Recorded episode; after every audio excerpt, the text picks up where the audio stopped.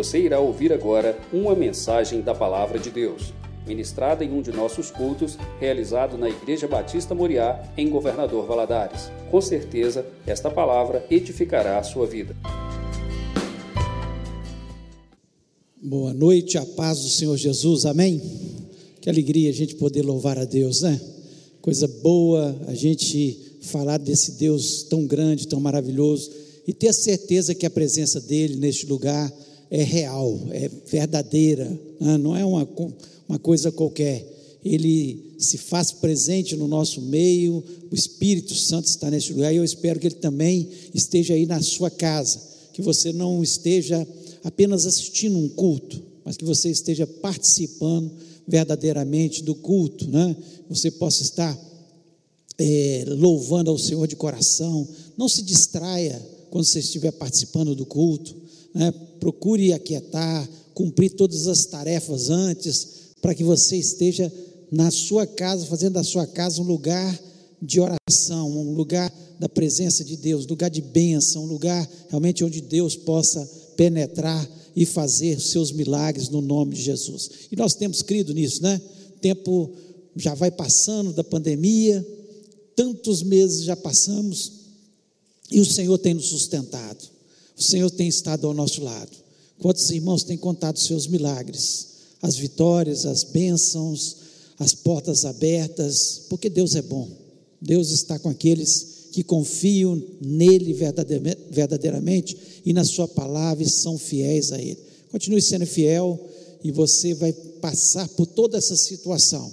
Vai olhar para trás e ver que Deus fez de você um cristão ainda melhor, porque você vivenciou a presença dele na sua vida, vivenciou as maravilhas dele e milagres aconteceram no nome de Jesus. Coisa boa é ter experiência com Deus para contar, para falar: olha, Deus cuida de mim, Deus está ao meu lado, Deus sempre age na minha vida no nome de Jesus. E eu queria convidar você agora a ficar em pé, em reverência à palavra de Deus. Quero que você também na sua casa fique em pé, né?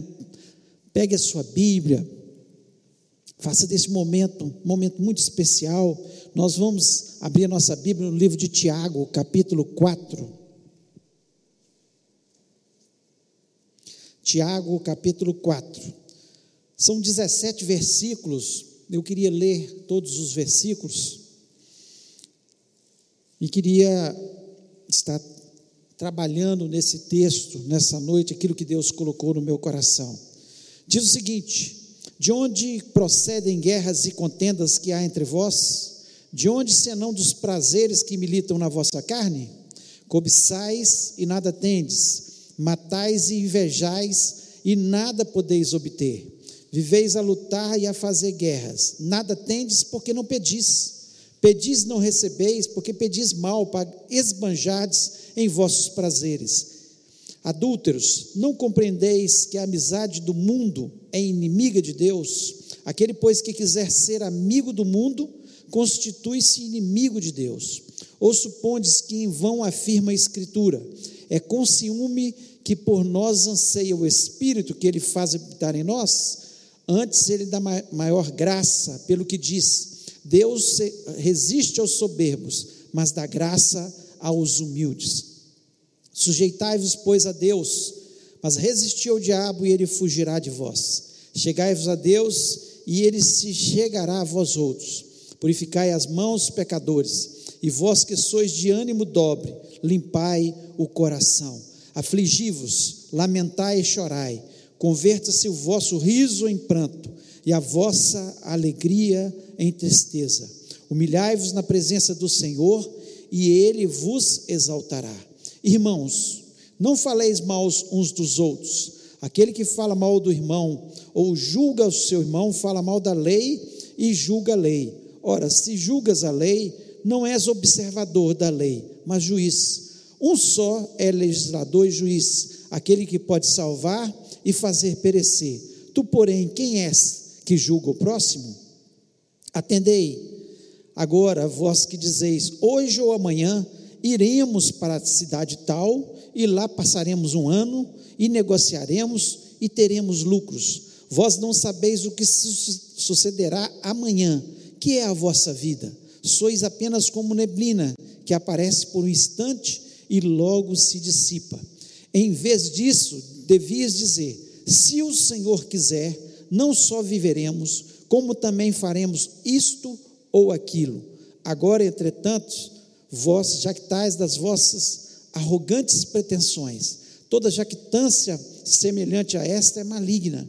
Portanto, aquele que sabe que deve fazer o bem e não o faz, está pecando. Feche os olhos, vamos orar.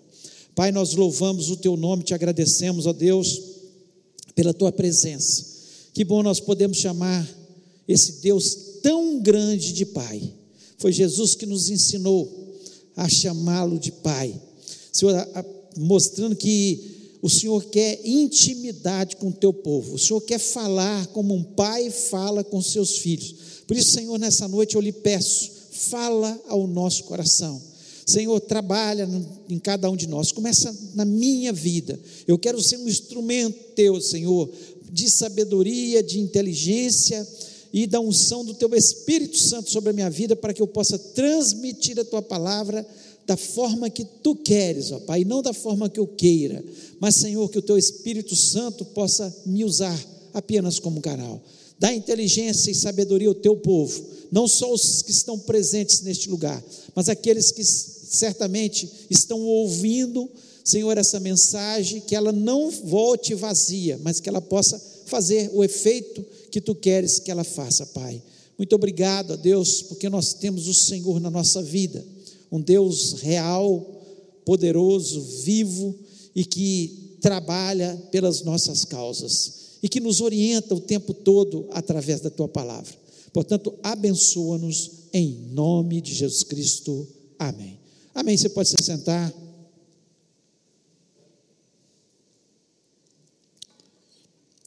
O livro de Tiago é um livro de muita praticidade, é um livro prático. E Tiago, que foi irmão carnal de Jesus, né? filho de Maria e José, ele foi um grande líder, um líder ali na igreja de Jerusalém. Nós ouvimos, quando nós lemos o livro de Atos, quando ele, com muita sabedoria, ele toma a causa nas suas mãos, quando os apóstolos, né, especialmente Paulo, chega é, para trazer uma causa para ele sobre né, animais sacrificados, sobre alguns é, conceitos dos judeus, né?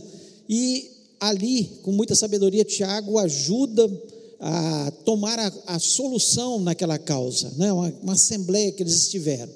E depois disso a gente ouve muito pouco falar de Tiago, mas esse livro mostra a sabedoria que ele tinha, a praticidade e mostra o convívio que ele teve com o Senhor Jesus. Porque quando você começa a folhear o livro de Tiago, né, hoje pela manhã nós tivemos até uma lição que usou o livro, o primeiro capítulo de Tiago sobre tentação, né, nós vemos que ele fala de coisas muito práticas da nossa vida, coisas que estão constantemente nos atormentando e tem muito a ver com o sermão do, da montanha que Jesus Cristo profere. Você vai lendo o livro de Tiago, você vai vendo claramente que ele vai repetindo muitas coisas que foram faladas pelo próprio Senhor Jesus, de uma forma diferente, de uma forma, é, é, da forma que ele, das, com as suas palavras, mas com muita sabedoria e ele transmite isso, né? E o capítulo 4, ele traz algumas lições que são importantíssimas para a nossa vida. Para nós, especialmente, colocarmos Deus nos nossos planos. Muitas vezes nós trabalhamos a nossa vida, fazemos projetos e planos, e não tem nada de, de mal de fazer projetos e planos, mas às vezes a gente faz com o esposo, com a esposa, com a família, ou na empresa, com os funcionários, mas muitas vezes nós esquecemos de colocar Deus na nossa história. E Tiago, aqui ele fala de vários temas que são importantes, que nós coloquemos Deus para nós não nos darmos mal. São lições tão práticas e importantes na nossa vida e que nós precisamos é, praticar no nosso dia a dia. Se nós lemos esse livro com muita atenção, nós vamos ver que ele, esse capítulo especialmente, ele coisas muito práticas na nossa vida que nós precisamos diariamente para nós sermos mais abençoados, mais felizes, termos uma vida melhor, né? Coisas que Deus traz para nós usando esse grande servo de Deus que foi irmão carnal de Jesus. E eu queria falar de algumas lições. Talvez, né, teríamos muitas outras, mas aquilo que Deus colocou no meu coração. E a primeira lição que Tiago traz aqui, que a, a cobiça e a inveja é que nos levam às guerras. Cobiça e inveja. Ele vem no versículo 1 e o versículo 2, ele diz: De onde vêm as guerras e pelejas entre vós? Porventura não vem disso para saber dos vossos deleites ou prazeres, né? Tem uma versão que diz prazeres, que nos vossos membros guerreiam.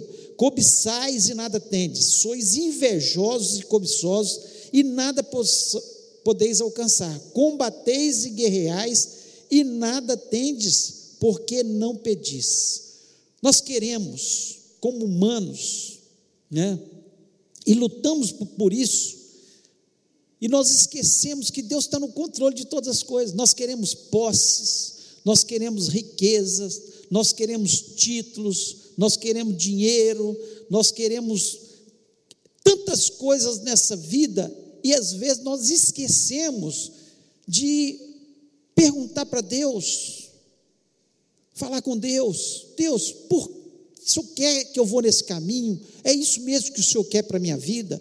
Quantas lutas, guerras que se travam, às vezes nas famílias, às vezes entre amigos que eram tão queridos, exatamente porque nós deixamos que a cobiça e a inveja entre no nosso meio e venha trazer guerra. Quantas vezes até no meio da igreja, pessoas que cobiçam o cargo que o outro tem, o talento que o outro tem, e isso vai trazendo para o nosso meio guerras e pelejas.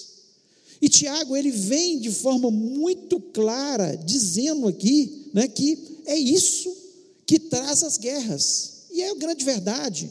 Porque nós estamos vivendo tantas guerras, tantos problemas no mundo de uma forma geral? Pelas cobiças dos homens, pela inveja dos homens, pela sede de poder, de dinheiro, de conquista, de terras que os homens têm. Quantas pessoas que neste momento estão morrendo em muitos países e até no nosso país, porque a gente olhar as guerras internas, né, de gangues, tudo por causa de quê? Pela cobiça do homem, de querer ter mais poder, ter mais dinheiro, conquistar. Tudo fruto das nossas guerras. E aí que nós temos que pensar, como cristãos, será que a nossa vida tem sido uma vida de cobiça, de inveja, e nós temos que parar para pensar, porque nós temos que corrigir isso na nossa vida. E como é que nós vamos corrigir isso? A solução é submeter os nossos desejos a Deus. Quando nós colocamos os nossos desejos, os nossos anseios, aquilo que nós queremos tanto, diante de Deus, falamos: Deus, é isso que o Senhor quer para a minha vida? E deixamos a inveja, a cobiça de lado porque quem coloca essa inveja e a cobiça, porque quer guerra entre os homens, quer divisões, é Satanás, porque ele sabe que quando nós somos unidos, nós somos mais fortes. Uma família unida, ela vai ser mais forte. Agora entrou a cobiça ou a inveja de um irmão com o outro. Quantas vezes a gente vê isso claramente? Famílias que estão sendo destruídas porque um irmão invejou o outro irmão ou cobiçou o que o outro que tinha e acha que ele merece aquilo e não o irmão. Então nós precisamos parar para pensar e colocar todos os nossos desejos, todos os nossos anseios diante de Deus. Colocar diante de Deus E aí entra a segunda lição que Tiago vem nos ensinando: que o, qual, qual o nosso problema? É a nossa oração. É a nossa oração. Que ela é feita de forma errada. Aqui no versículo é, 2, a parte B, no finalzinho, fala assim: Nada tendes porque não pedis. O que Deus quer da gente é a gente pedir. Não é ficar invejando uns aos outros. Pedir. Aí ele ainda, no versículo 3, ele diz: Pedis e não recebeis, porque pedis mal para esbanjardes em vossos prazeres. Nós vemos aqui, é, no, no, pedido aqui, na, naquele que Tiago coloca, algumas coisas na nossa oração. Primeiro, nós não pedimos. Então, a falta de oração. A falta de oração leva a gente a ficar cobiçoso. Quando nós oramos mais e colocamos os nossos desejos, fala, Senhor, e não tem mal nisso de orar e pedir a Deus, Senhor, eu gostaria de ter isso, mas é a tua vontade. Nós começamos a trabalhar o nosso coração, nós começamos a entender como Deus age, como Deus faz na nossa vida. Segundo, aqui ele coloca que muitas vezes nós pedimos coisas erradas, apenas para satisfação dos nossos deleites. Pedimos coisas apenas para satisfazer. A nossa oração, nós temos que analisar a nossa oração. Essa oração está sendo feita de acordo com a vontade de Deus e às vezes também por motivos errados, né? Você quer a aprovação de Deus nos seus pedidos? Primeiro você faz oração, depois você está pedindo oração da forma certa. Nós temos que parar para pensar como está sendo a nossa oração. Tiago chama essa atenção. É claro que ele está incentivando que a oração é fundamental. Nós não pedimos, ficamos guerreando uns com os outros. Deus é dono do ouro e da prata, dono de todas as coisas, Ele tem para todos nós. Ele pode suprir a minha necessidade, pode suprir a sua necessidade também. Ele pode conceder os desejos do meu coração e pode conceder o desejo do seu coração. Esse entendimento que quando nós vemos esses, esse fechamento que Tiago dá das guerras e pelejas e depois, olha, vocês estão é, orando de forma errada. É a oração que está errada. Então, as nossas orações se tornam poderosas quando nós oramos segundo a vontade de Deus. E como é que nós vamos descobrir a vontade de Deus? Lendo a palavra dele. Nós sabemos que Deus, ele vai suprir todas as nossas necessidades em Cristo. Deus, ele nunca vai deixar faltar nada para os seus servos, aquilo que é necessário para a nossa vida porque ele é um pai. Qual pai que abandona o seu filho? Qual pai que não quer suprir as necessidades dos seus filhos? Mas ele está esperando a gente pedir, e pelas motivações corretas. É isso que Deus quer da gente. Como é que tem sido a nossa oração? Ou nem temos orado? Tiago chega a dizer: olha, vocês estão, não estão conseguindo nada porque vocês não estão pedindo. E ele repete aquilo que Jesus Cristo tinha dito lá: pedi e dar-se-vos-á. Jesus Cristo ensinou, e aqui Tiago está trazendo a mesma mensagem. A mesma mensagem, olha, vocês têm que pedir. Aquilo que Jesus Cristo estava ensinando, Tiago, ele afirma novamente aqui no, na, no, nesse capítulo 4. Então, peça ao Senhor, mas submeta esse pedido a vontade de Deus. Fale, Senhor, eu desejo, eu quero, mas essa é a tua vontade para a minha vida? A, a, nossa oração às vezes tem sido: Senhor, eu sei que a tua vontade é que isso não aconteça, mas é, eu, prevaleça a minha vontade, Senhor. E você pode ter a certeza que a sua vontade, no final, vai dar errado. E a vontade de Deus no final vai dar certo. Porque Deus conhece início, meio e fim. E Ele sabe exatamente o que Ele pode conceder para você e que vai ser bom para a sua vida. E você não conhece. O meio, você pode estar até vendo o início e achando que é bom, mas você não conhece o meio nem o fim. E aquilo que às vezes é a sua vontade, mas não é a vontade de Deus, vai dar errado no final.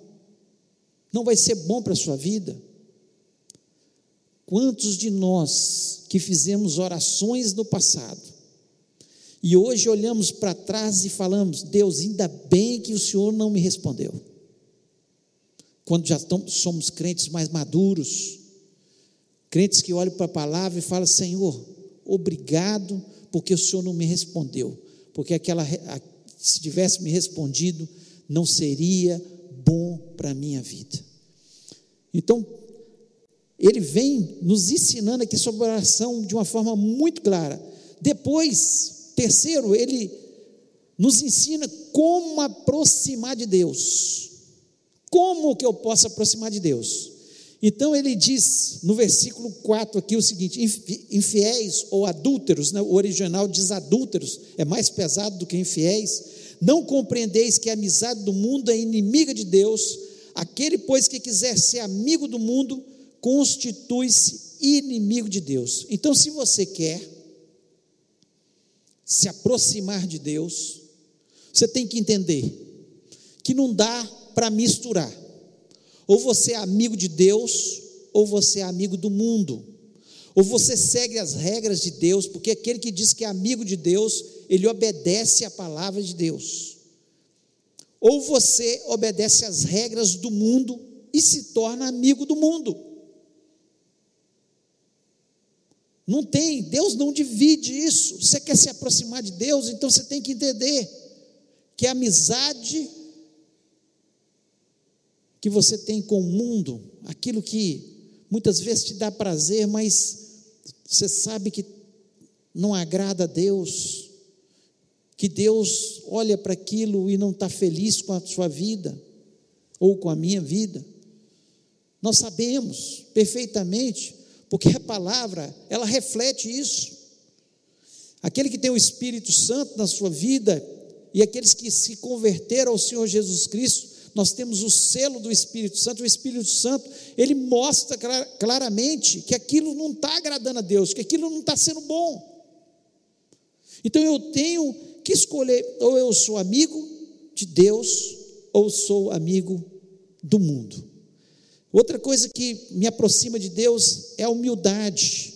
No versículo 6, ele diz: Antes da maior graça, portanto, diz: Deus resiste aos soberbos, dá, porém, graças aos humildes. Se você quer se aproximar de Deus, não se aproxime com o seu nariz em pé, orgulhoso, achando, Deus tem que fazer isso porque eu mereço. Deus tem que fazer isso por mim. Nos últimos anos nós temos visto um conceito errado na oração, onde as pessoas têm dito: você tem que ordenar a Deus. Nós não ordenamos a Deus, nós pedimos, nós clamamos pela Sua misericórdia, nós falamos das nossas necessidades, mas nós nos humilhamos diante dEle e falamos: Senhor, quem sou eu? Quem sou eu para receber do Senhor alguma coisa? Mas o Senhor é bom, a tua misericórdia dura para sempre. Então, quando nós, se nós queremos aproximar de Deus, não tem outra forma a não ser humildemente. E, e chegar humildemente de Deus é reconhecer que eu não sou nada sem Ele. Não sou nada sem Ele. Sem Ele, eu estou perdido. Sem Ele, não tenho salvação. Sem Ele, não tenho esperança. Sem Ele, sou massacrado por Satanás. Mas com Ele, eu posso todas as coisas naquele que me fortalece. Com Ele, eu tenho vida e vida em abundância. Com Ele, a minha vida é diferente, eu estou firmado, estou seguro. Eu não temo o mal, não temo Satanás, porque maior é aquele que está comigo, que é Jesus Cristo. O anjo do Senhor está ao meu redor. Ele pode bramar como um leão ao derredor, mas ele só vai bramar como um leão, porque eu sei em quem eu tenho crido e quem está ao meu redor. Como eu ainda posso me aproximar de Deus, resistindo ao diabo? Ele diz aqui, no versículo 7: Sujeitai-vos, pois, a, Deus, resisti ao diabo e ele fugirá de vós. No versículo 8 também diz: Chegai-vos a Deus e ele se chegará a vós. Limpai as vossas mãos, pecadores, e vós de duplo ânimo purificai o coração. No versículo 9: Senti as vossas misérias e lamentai e chorai. Converta-se o vosso riso em pranto e o vosso gozo em tristeza. Está dizendo aqui, para que eu, eu me aproximar de Deus, eu tenho que me sujeitar a Deus, eu tenho que me aproximar de Deus, e quanto mais eu me sujeito a Deus, eu chego diante de Deus e eu lamento pelos meus pecados. Aqui está dizendo de uma pessoa arrependida dos seus pecados. Alguém que chega diante de Deus, eu lamento, eu choro porque eu sou frágil e fraco, e eu vivo, infelizmente, nós vivemos caindo muitas vezes nos nossos pecados, uns de uma forma grosseira, outros de uma forma menor, mas muitas vezes o pecado que tanto a gente que luta contra ele, nós acabamos caindo, como o próprio Paulo diz lá em Romanos: aquilo que eu não queria fazer, esse mal eu faço. O bem que eu tanto quero, às vezes eu não consigo. Né? Mas nós vamos lutando e olhando para Jesus, o autor e consumador da nossa fé, e vamos conseguir vencer em nome de Jesus. Então nós precisamos, para nós aproximarmos de Deus, nós temos que resistir ao diabo. Resistir ao diabo. Quando vier a tentação, diga não para a tentação. Mas você vai, só consegue isso se você estiver debaixo da proteção de Deus, debaixo das suas penas, debaixo das suas asas, Senhor. É que eu tenho que estar, para que o mal não me atinja. Nós temos que ter esse entendimento que quanto mais eu chego, me chego a Deus, quanto mais eu me purifico, Satanás vai sair fugindo da nossa presença. Então, aqui, Tiago, ele nos ensina perfeitamente como que nós vamos nos aproximar de Deus. Não há outra forma. Se nós formos amigos do mundo, não há possibilidade. Se nós formos orgulhosos, não há possibilidade. E se nós não resistirmos às tentações que Satanás tanto luta para nos ver derrotados, porque o prazer de Satanás é nos ver derrotado, porque ele já foi derrotado há muitos e muitos séculos. Só que ele sabe que nós somos a coroa da criação de Deus. E o sonho dele é levar o maior número de pessoas, eu e você, para onde já é o destino dele. Então, por isso, que nós temos que resistir ao diabo. Deus não precisa resistir ao diabo. Quem é o diabo diante de Deus? Nada. Ele não significa nada. Tem pessoas que querem comparar Deus e o diabo. Não há comparação. O diabo é uma criatura, foi criado. Ele não tem poder que Deus tem. Ele é poderoso, sim, ele tem as suas artimanhas, sim, mas ele nada é diante do Deus Todo-Poderoso. Palavra de Deus nos diz que um dia toda língua vai confessar, todo joelho se dobrará, inclusive Satanás e os seus anjos vão ter que se dobrar diante de Jesus e dizer: Ele é o Senhor. Ele é o Senhor. Então, que mais Deus quer é que nos aproximemos dele. E eu acho interessante no versículo 8, quando Tiago diz: Chegai-vos a Ele, e Ele se chegará a vós. Coisa gostosa é você se chegar a Deus, dobrar os seus joelhos e dizer para Deus tudo que Ele significa para você, e sentir a presença dEle se aproximando, o prazer que Ele dá à nossa alma, como faz bem nos aproximarmos de Deus, o aconchego, a sensação de proteção, a sensação do cuidado de Deus. E é isso que Deus quer para a gente, é isso que Deus sonha para a gente. E quantas vezes nós preferimos olhar para o mundo, para os amigos do mundo, porque o mundo oferece e não oferece nada, porque depois tira só Deus pode suprir tudo o que nós necessitamos. E aqui Tiago está nos ensinando de uma forma prática a se aproximar de Deus. Seja humilde. Não seja amigo do mundo. Não seja amigo do mundo. Chegue-se a Deus. Resista ao diabo. E ele vai fugir de vós. Está ensinando para a gente de uma forma muito clara. Quarta lição que Tiago nos ensina aqui, que nós não devemos julgar nosso próximo. Versículo 11 e versículo 2 diz: Irmãos, não faleis mal uns dos outros. Quem fala mal de um irmão e julga seu irmão, fala mal da lei e julga a lei. E se tu julgas a lei, já não és observador da lei, mas juiz. E há um só legislador e juiz que pode salvar e destruir. Tu, porém, quem és que julgas a outra? Como é que tem sido o nosso comportamento em relação às pessoas?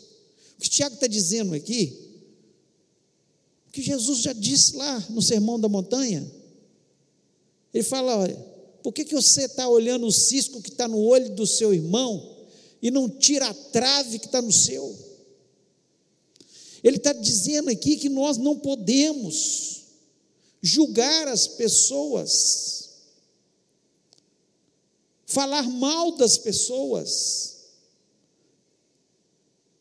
Se tem uma coisa que destrói as amizades, destrói os relacionamentos, é exatamente as pessoas que vêm e começam a minar as outras, falando mal das outras pessoas.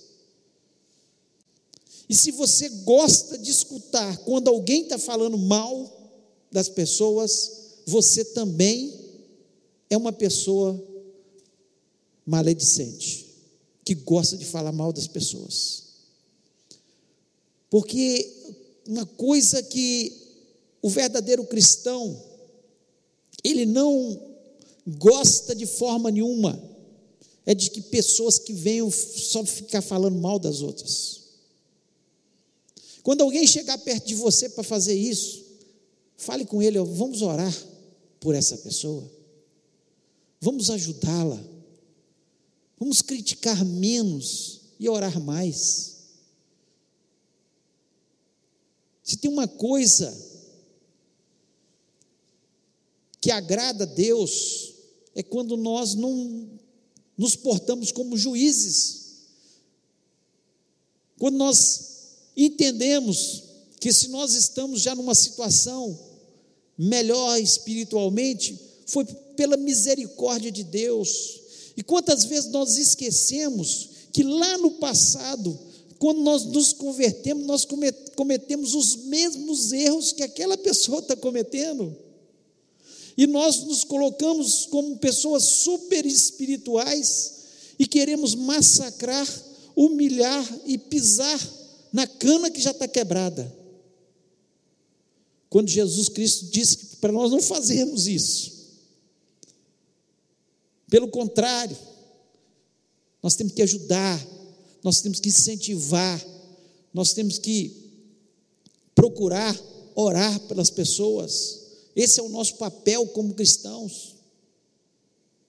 Coisa chata, feia, é nós como cristãos, e aqui Tiago ele coloca isso de uma forma muito clara, não faleis mal, ele chega aqui e diz, não fala, fica falando mal dos seus irmãos, você é juiz, você não é juiz, ou você ajuda, ou fica calado, vai orar, ou você dá uma palavra boa, ou você dá um incentivo, ou então vai orar para ajudar de outra forma. Mas falar mal, que amor é esse? Se nós pregamos que nós amamos uns aos outros, e o irmão vira as costas, nós já começamos a falar dele.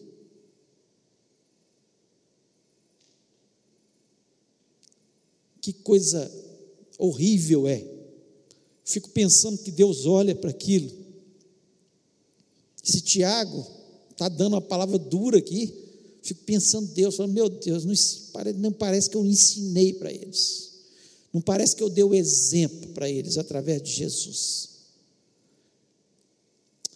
Então que possamos aprender, não falar e julgar o nosso próximo. Quinta lição que Tiago coloca aqui: coloque Deus em todos os seus planos. Coloque Deus em todos os seus planos. E ele diz no versículo 13 a 15: Ei agora, vós que dizeis, hoje ou amanhã iremos a tal cidade, lá passaremos um ano e contrataremos e ganharemos. Digo-vos que não sabeis o que acontecerá amanhã, porque porque que é a vossa vida? É um vapor que aparece por um pouco e depois se desvanece. Em lugar do que devias dizer, se o Senhor quiser, e se vivermos, faremos isto ou aquilo. Tiago está falando para nós não fazermos planos, projetos? Não, de forma nenhuma. Porque nós vemos a Bíblia nos ensina a fazer planos. Quando olhamos tantas histórias bíblicas e o próprio Senhor Jesus Cristo, quando ele veio à terra, ele tinha um plano. Até os 30 anos, ele ia viver como um homem normal, e ser uma criança, um adolescente, um jovem, perdeu seu pai, assumiu a carpintaria como irmão mais velho, ia na sinagoga, mostrou que conhecia muita Bíblia, aos 12 anos discutiu com os escribas e fariseus sobre a palavra. Vida normal, uma vida normal. Depois ele teve um projeto, pegou 12 apóstolos, começou a trabalhar com esses apóstolos, depois eles viraram 70, depois 500, depois um plano. Olha, vocês não vão ficar em Jerusalém, vocês vão sair por todos os confins da terra. Vocês vão para todos os lugares pregar o Evangelho. Vocês vão falar dessas boas novas para todos os lugares. Ele tinha um plano. E esse plano chegou até nós. Se hoje nós pregamos o Evangelho, porque houve uma continuidade ao longo da história e muitos pagaram com a sua vida. E chegou até a gente. Então nós vemos que ele tinha um plano. Não, Tiago não está falando isso, está falando daquelas pessoas que fazem planos sem perguntar para Deus se essa é a vontade de Deus. Esse é o problema. Quando alguém vem falar comigo assim, ah, pastor, estou pensando em mudar. Quem me conhece aqui já pediu esse conselho, sabe disso. Estou pensando em mudar para a cidade tal, que apareceu isso. Eu falei, você orou? Você pediu a Deus? Ah, é, mas parece que é tão bom. Não, não perguntei isso. Perguntei se você orou porque nem tudo que parece ser bom para a nossa vida vai ser bom para a nossa vida. Às vezes sua família está bem na igreja, está bem na cidade, parece um projeto, e você vai para outra cidade, pronto, está tudo errado, tem que voltar. Sabe por quê? Só uma coisa aconteceu. Não eram os planos de Deus. Em vez de dizer, hoje vou para tal lugar, vou fazer isso, vou fazer aquilo, Senhor, estou com um projeto. Esse projeto parece que vai ser muito bom para a minha vida, para a minha família, para a minha profissão. O senhor acha que eu devo fazer isso ou não devo fazer isso? Se você ficar incomodado, se você não tiver paz no coração, se Deus não falar com você de forma clara, não faça. Não faça. Coloque Deus em todos os seus planos. Aqui ele é muito claro, muito claro. Não fale, vou fazer isso ou vou fazer aquilo. Tem gente que faz os seus projetos, fala, não, eu não, não quero isso na minha vida. Pergunte a Deus. Quando nós fazemos os nossos projetos, e a gente vê que é Deus que está agindo, as coisas estão indo, caminhando da forma certa, e você obedeceu aquilo que Deus colocou no seu coração, olha que paz, que tranquilidade, saber que nós fomos obedientes àquilo que Deus tinha para a nossa vida. Quantos casamentos dando errado porque as pessoas não estão perguntando a Deus o que, que nós vamos fazer? Quantas empresas dando errado porque as pessoas não perguntaram? Quantos projetos dentro da igreja? Porque nós não perguntamos se é a tua vontade ou não é a tua vontade, Senhor. Parece que é bom, mas se é a vontade de Deus, nós temos que perguntar a Deus, Deus vai mostrando de forma clara. Às vezes um, um projeto social parece meu Deus, mas é um projeto social. Mas será que a vontade de Deus para esta igreja ou para aquela igreja? A gente tem que parar, orar e pedir a Deus: é o teu projeto. Quantas pessoas que já vieram falar comigo, especialmente jovens, adolescentes, dizendo: Olha, Deus está colocando no meu coração de ir para a África. Não é que eu quero desanimar, mas eu falo, você já orou acerca disso? Você já pensou que precisa de sustento financeiro? E se Deus está nesse negócio, Ele vai mandar o sustento. Se Deus está nesse negócio, Ele vai fazer. Parece que é o melhor projeto do mundo, que é alguém que está dispondo da sua vida, da sua juventude, para ir para um outro país pregar o Evangelho. E quantas pessoas têm voltado frustradas porque elas foram sem ser a vontade de Deus.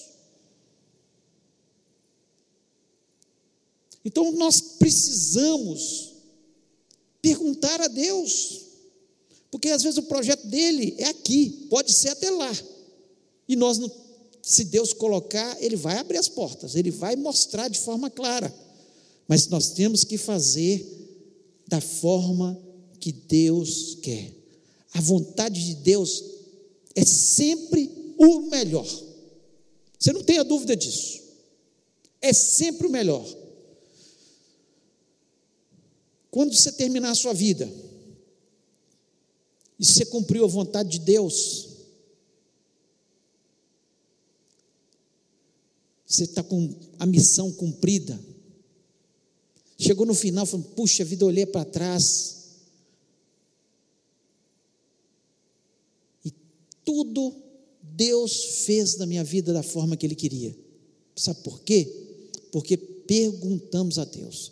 Às vezes que nós não perguntamos, que nós não colocamos Deus no projeto, não deu certo. Porque a vontade de Deus é sempre o melhor. É o que Tiago está dizendo aqui de forma clara. E essa talvez seja o principal da mensagem. Coloque Deus em todos os seus planos, em tudo, até nos tópicos anteriores que eu falei. Coloque Deus em primeiro lugar, coloque Deus nos seus planos. E o último, Última lição que nós aprendemos nesse capítulo 4. Faça sempre o bem. Sexto tópico. Sexta lição. Faça sempre o bem. Versículo 17.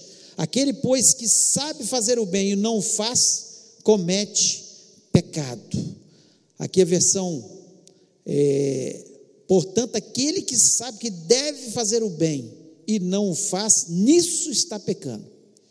O que, é que ele está dizendo? A tendência é achar que fazer algo errado é pecado. E é realmente.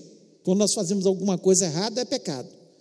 Mas também, quando nós não fazemos o que é certo, é pecado. É isso que ele está dizendo. Nem sempre só o fazer o errado é pecado. Mas eu sei que o certo é fazer alguma coisa. É o que nós chamamos de pecado de comissão e pecado de omissão. Pecado de comissão é o que eu faço de errado.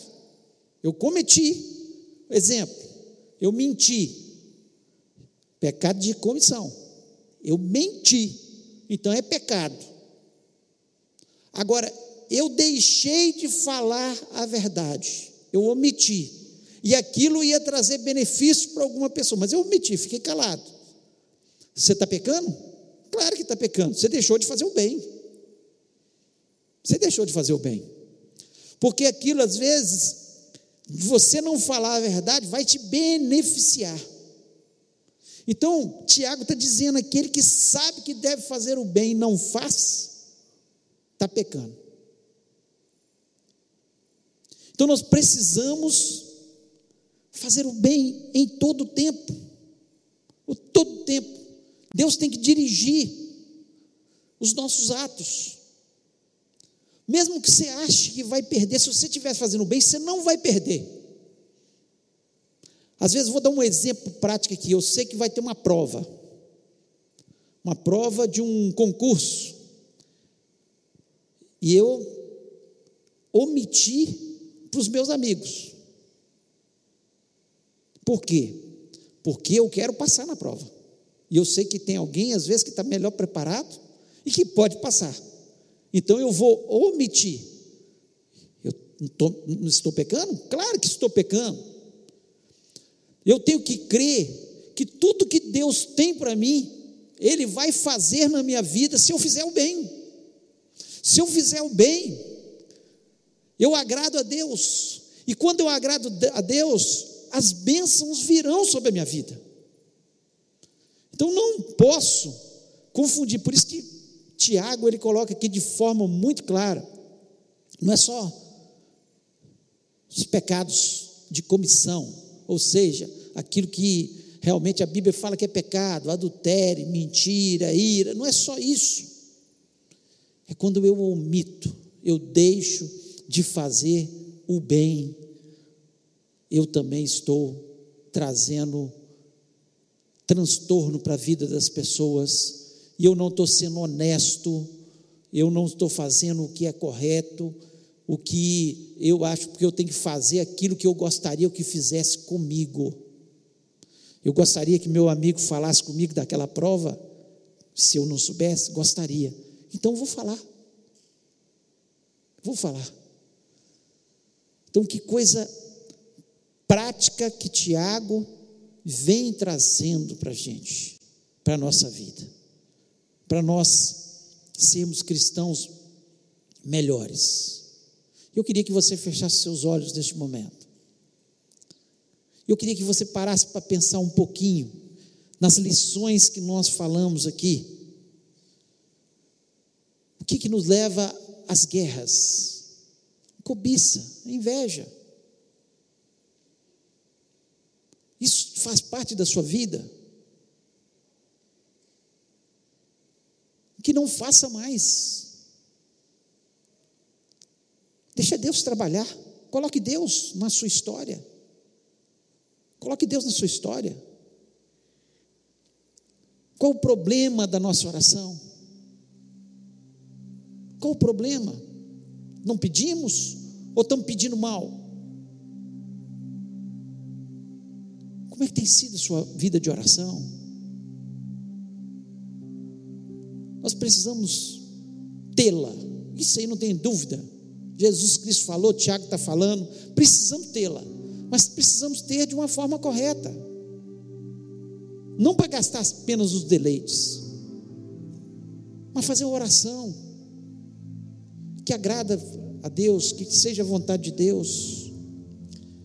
Como você se aproxima de Deus? Você tem se aproximado de Deus? Esse ano você é mais próximo de Deus do que você era ano passado? Se era, você está dizendo que você é mais amigo de Deus do que amigo do mundo? Você está mais humilde diante de Deus? E você tem resistido mais a, a, a Satanás, ao diabo, e está se achegando mais a Deus?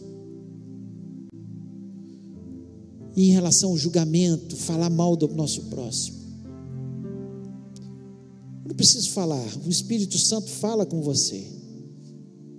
Às vezes hoje você falou mal de alguém, o Espírito Santo incomoda imediatamente. Fale bem, fale a verdade, seja sincero,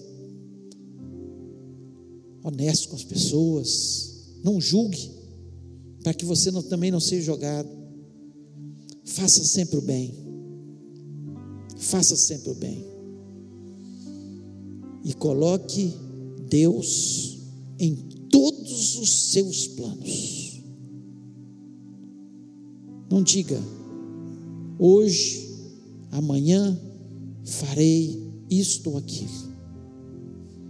Mas diga, se Deus quiser, farei isto ou aquilo. Se for a vontade de Deus, vai ser a minha vontade. Se não for a vontade de Deus, mesmo que eu ache que é o melhor para mim, eu não quero, porque eu sei que a vontade de Deus é sempre melhor. Tiago está explicando de forma prática coisas para a nossa vida que nos tornarão mais abençoados e felizes. Eu queria orar com você. Eu queria que você se colocasse em pé neste momento. Se Deus falou o seu coração, você que está aqui presente, ou você que está em casa, fique em pé também, em casa. Coloque a mão no seu coração e fale com Deus. Aquilo que Deus falou com você aquilo que precisa ser trabalhado. Todos nós precisamos ouvir a palavra de Deus e trabalhar a nossa vida. Todos nós precisamos entender que a palavra de Deus ela nos torna mais felizes, mais abençoados. A palavra de Deus nos aproxima dele. E a proximidade de Deus traz bênção, traz regozijo, traz paz ao nosso coração. Eu queria orar com você neste momento. Pai querido, nós louvamos e exaltamos o teu grande e excelso nome. Que bom que nós temos a tua palavra. Que bom, Senhor, que o Senhor nos deixou tudo de uma forma escrita, de uma forma tão clara.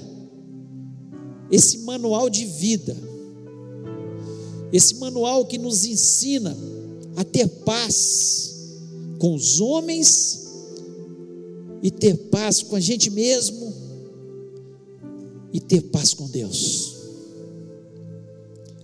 Esse manual que nos orienta uma vida de felicidade, uma vida, Senhor, de vitória, uma vida que vale a pena ser vivida. As pessoas vivem nas suas guerras, nos seus deleites, cobiçando e nada tendo. Porque tudo nessa terra vai passar. E coisa boa, Senhor, é seguir a tua orientação. É ouvir a tua vontade, que é boa, perfeita e agradável a tua vontade que nos faz e nos torna abençoados nessa terra. Ó Deus, que o teu povo, esse povo que se chama pelo teu nome, que foi comprado com o sangue precioso de Jesus, possa tomar posse verdadeiramente da tua palavra e ser feliz, Senhor, e ser abençoado. Quantas pessoas, ó Pai, que vivem em guerras e pelejas para conquistar, para possuir, e chega no final da história, olham para trás e nada construíram, nada tiveram de verdadeiro.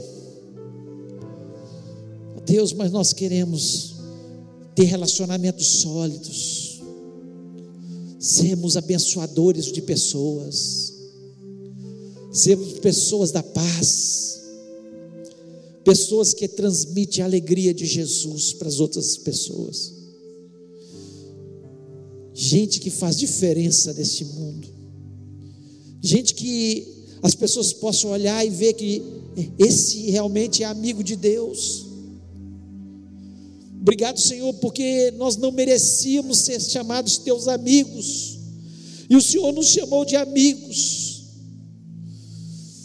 Deus, que o mundo nunca venha nos atrair, nunca venha roubar esse relacionamento que nós temos com o Senhor. Trabalhe em cada coração, dá vontade de mudanças Senhor, porque nós precisamos dia a dia estar mudando, dia a dia aperfeiçoando a nossa vida. Nós não queremos chegar no final do ano da mesma forma que nós estamos, ó Pai, mas nós queremos melhorar dia a dia na tua presença. Portanto, abençoa o teu povo. Ó Pai, eu sei, ó Deus, que quando nós estamos no centro da tua vontade, quando nós estamos fazendo a tua vontade, quando nós obedecemos a tua palavra, as nossas orações são atendidas, e por isso, Senhor, neste momento eu lhe peço, abençoa cada vida que está aqui nessa noite, cada vida que está nos ouvindo, curando as enfermidades, resolvendo, Senhor, os problemas financeiros, trazendo, Senhor, vitória sobre vitória, Deus, fazendo com que os relacionamentos, Senhor, que estão quebrados, voltem, Senhor, a ser relacionamentos saudáveis e abençoados na tua presença. Ó Deus, nós precisamos do Senhor na nossa vida e na nossa história. Portanto, Pai, em nome de Jesus Cristo, transforma situações e que possamos dia a dia, Senhor, sermos vitoriosos e abençoados pelo Senhor. Deus, que essa palavra possa continuar tendo efeito em cada coração. Não seja apenas, como o próprio Tiago disse, sejamos apenas ouvintes da tua palavra, mas praticantes, praticantes da tua palavra. Nós queremos, Senhor, viver a tua palavra. Portanto, em nome de Jesus, abençoa-nos. Pai, eu quero lhe pedir, Senhor, pela nossa semana, seja uma semana de vitória, uma semana de bênção, uma semana de portas abertas. Ó Deus, uma semana onde o Senhor intervenha na nossa cidade.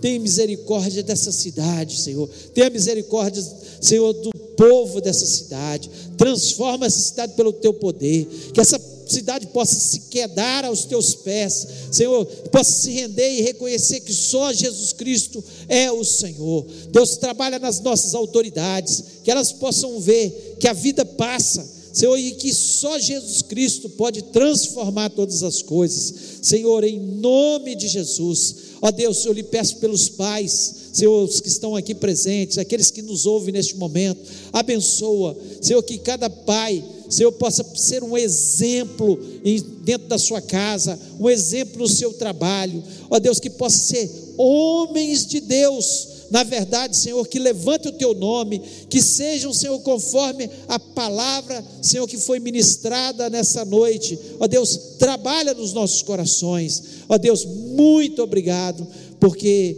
nós não temos dúvidas, Senhor, que o Senhor é um Deus real, poderoso, verdadeiro, e que a tua palavra ela nunca, nunca volta vazia. Ela é transformadora. Ela quebra Senhor, os corações. O mais duro coração pode ser quebrado pela tua palavra. Senhor, as nossas palavras não podem fazer muito efeito, Senhor, mas a palavra do Senhor, ela é poderosa. A tua palavra, Senhor, é transformadora, a tua palavra é verdadeira. Muito obrigado, Senhor, pela tua presença neste lugar. Muito obrigado por ter recebido a nossa adoração. E que essa semana seja uma semana, Senhor, onde possamos ver vitória sobre vitória, pois nós te pedimos isto no nome maravilhoso e poderoso do Senhor Jesus Cristo. Amém.